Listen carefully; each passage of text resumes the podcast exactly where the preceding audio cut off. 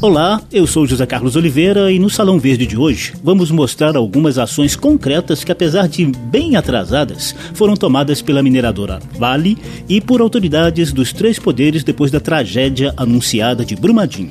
Olá, ouvintes. Eu sou a Ana Raquel Macedo. O programa também traz a mobilização de deputados e de moradores de municípios afetados por barragens que querem aproveitar o clima de comoção para exigir agora as providências que não vieram após outros crimes ambientais, como os de Mariana e de Barcarena. Salão Verde, o espaço do meio ambiente na Rádio Câmara.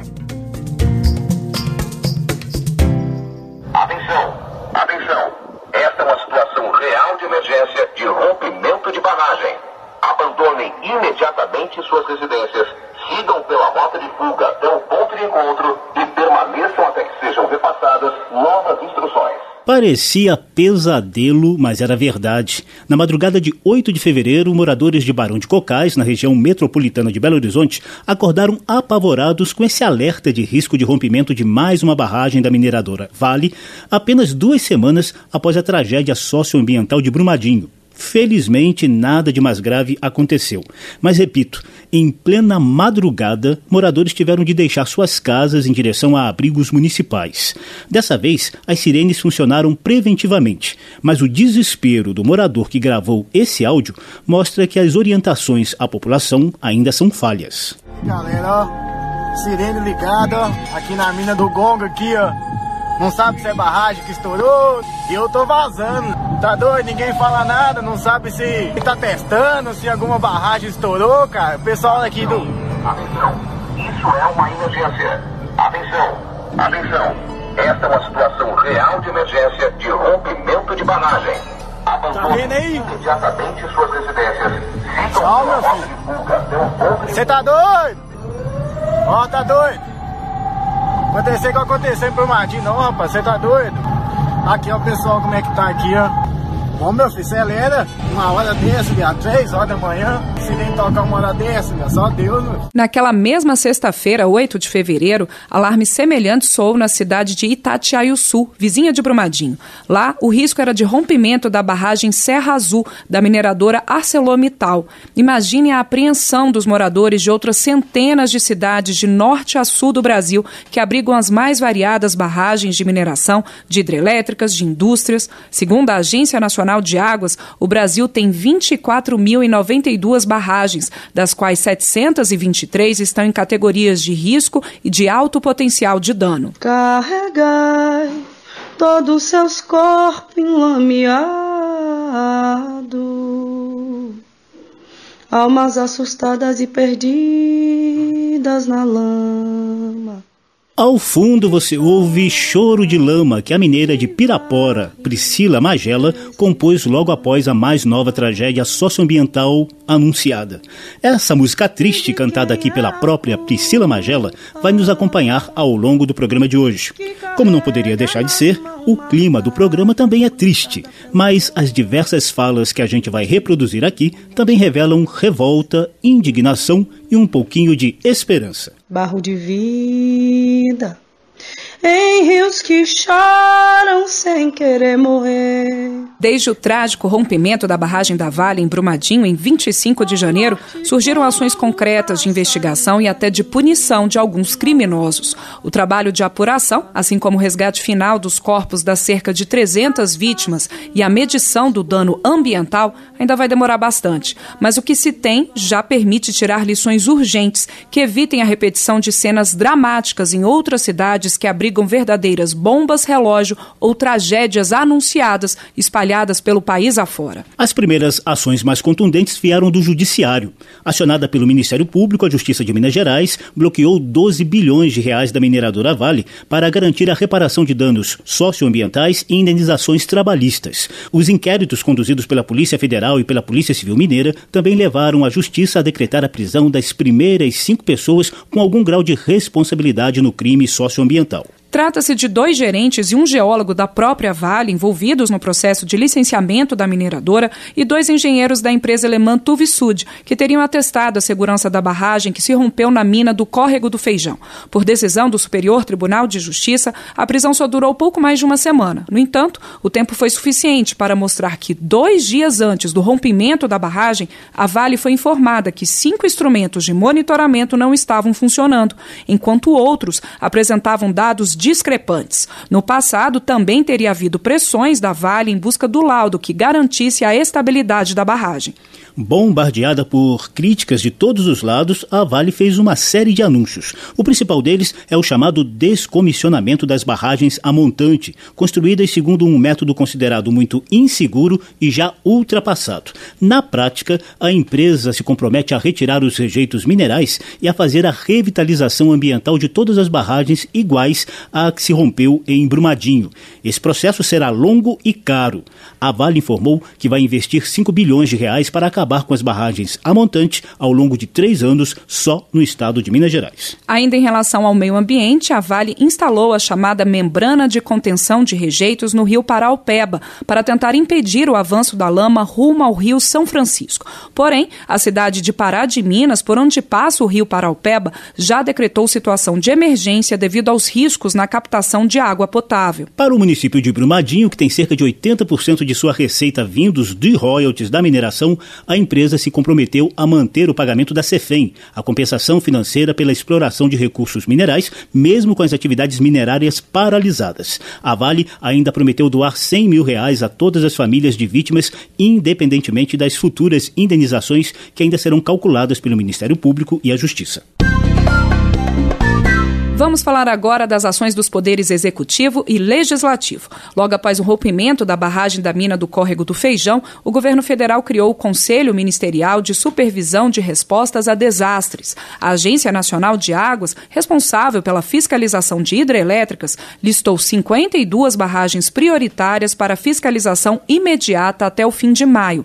23 delas não foram vistoriadas no ano passado e três estão em situação crítica. Outra ação do governo federal foi o anúncio do Plano de Ações Estratégicas para a Reabilitação de Barragens da União, que pretende recuperar 139 barragens diversas em 14 estados das regiões Nordeste, Sudeste e Sul.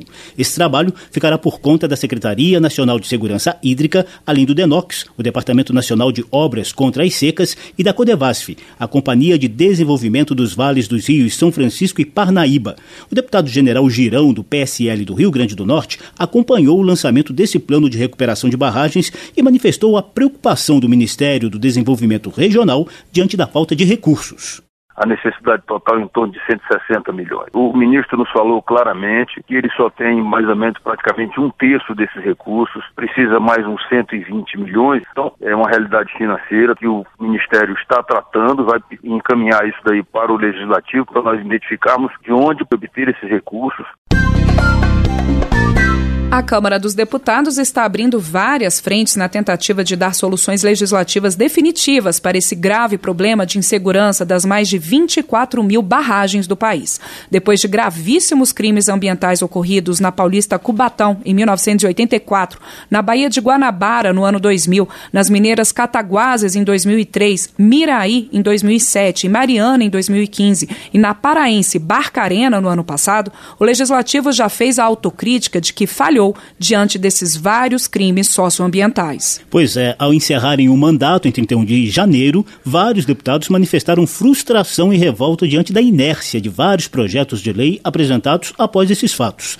Arnaldo Jordi, do PPS do Pará, por exemplo, propôs requisitos mais rigorosos nos planos de ação de emergência em barragens e maior responsabilização das mineradoras após o crime ambiental de Mariana. Jordi identifica a principal resistência a essas propostas. Nós fizemos uma comissão externa, estivemos lá, produzimos aqui cinco projetos de lei, todos eles tentando melhorar o regramento. Esses cinco projetos que foram feitos, mais dois no Senado, não andaram por conta do lobby das grandes empresas nesta casa. Correndo atrás do prejuízo, os deputados da legislatura iniciada em fevereiro deste ano parecem bem dispostos a rever esse quadro de inércia. Soluções diversas para os danos socioambientais das barragens estão entre as principais propostas apresentadas logo na primeira semana de trabalhos legislativos. A Câmara conta com uma comissão externa que já visitou Brumadinho e agora se debruça em revisar a legislação. Uma comissão geral, no principal plenário da Câmara, também foi convocada para ouvir especialistas sobre o tema. Os ainda articulam a criação da Comissão Parlamentar de Inquérito para investigar Brumadinho e a sucessão de crimes ambientais do setor de mineração de norte a sul do país. A única dúvida é se haverá CPIs isoladas na Câmara e no Senado ou uma CPI mista de deputados e senadores para integrar e agilizar a investigação. Na visita da Comissão Externa da Câmara a Brumadinho, a coordenadora do Movimento dos Atingidos por Barragens, Letícia Oliveira, também defendeu a CPI mista. Nós entendemos que nós precisamos de uma comissão, uma CPMI, que tenha poder de fato para investigar, para prender, para punir todos os envolvidos nos crimes da mineração aqui no Estado e que de fato nas comissões, na CPMI, não tenha nenhum parlamentar que foi financiado pelas mineradoras. Né? Nós temos para que de fato a gente consiga ter a investigação para que a Vale não continue impune. A comissão externa já redigiu a chamada Carta de Brumadinho, com compromissos dos parlamentares na tentativa de encontrar soluções definitivas para a sucessão de crimes socioambientais no país. O coordenador da comissão, deputado Zé Silva, do Solidariedade de Minas Gerais, busca uma semana de esforço concentrado do plenário da Câmara em março para aprovar projetos de lei que deixaram de ser aprovados após tragédias anteriores.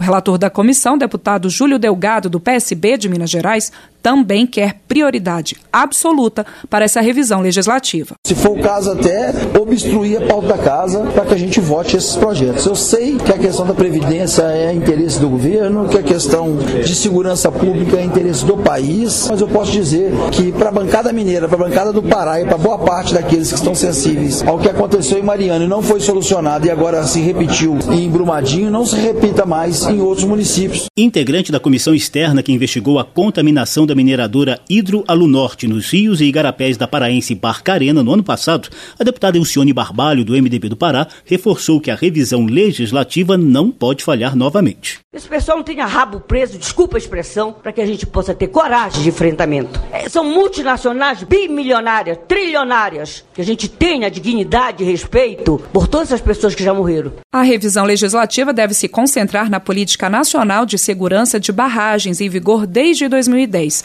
e na distribuição da compensação financeira pela exploração de recursos minerais e dos tributos incidentes sobre mineiros. A intenção é reforçar o caixa de municípios e estados afetados pela mineração, com foco em investimentos em fiscalização e prevenção. Prevê-se ainda a criação de um fundo de compensação de acidentes para apoio às operações de busca e salvamento e reparação de danos socioambientais. Abença meu Rio Doce abençoa meu rio para Opeba. Cuidado, velho Chico, meu amor, cuidado. ONGs ambientalistas, universidades e órgãos públicos ainda pesquisam o impacto da lama de rejeitos de minério de ferro sobre a fauna e a flora da região. Dados preliminares já revelam as presenças de alumínio, ferro, mercúrio e chumbo em níveis acima do normal no rio Paraopeba, que é afluente do gigante Rio São Francisco e abastece vários municípios mineiros. Os animais que sobrevivem ao contato com essas substâncias tóxicas tendem a espalhá-las na cadeia alimentar, o que é extremamente perigoso para para a saúde humana. Assim como ocorreu ao longo do Rio Doce após o crime ambiental de Mariana, agora são os ribeirinhos do rio Paraupeba que temem pelo fim das condições de vida, das atividades agrícolas e turísticas da região.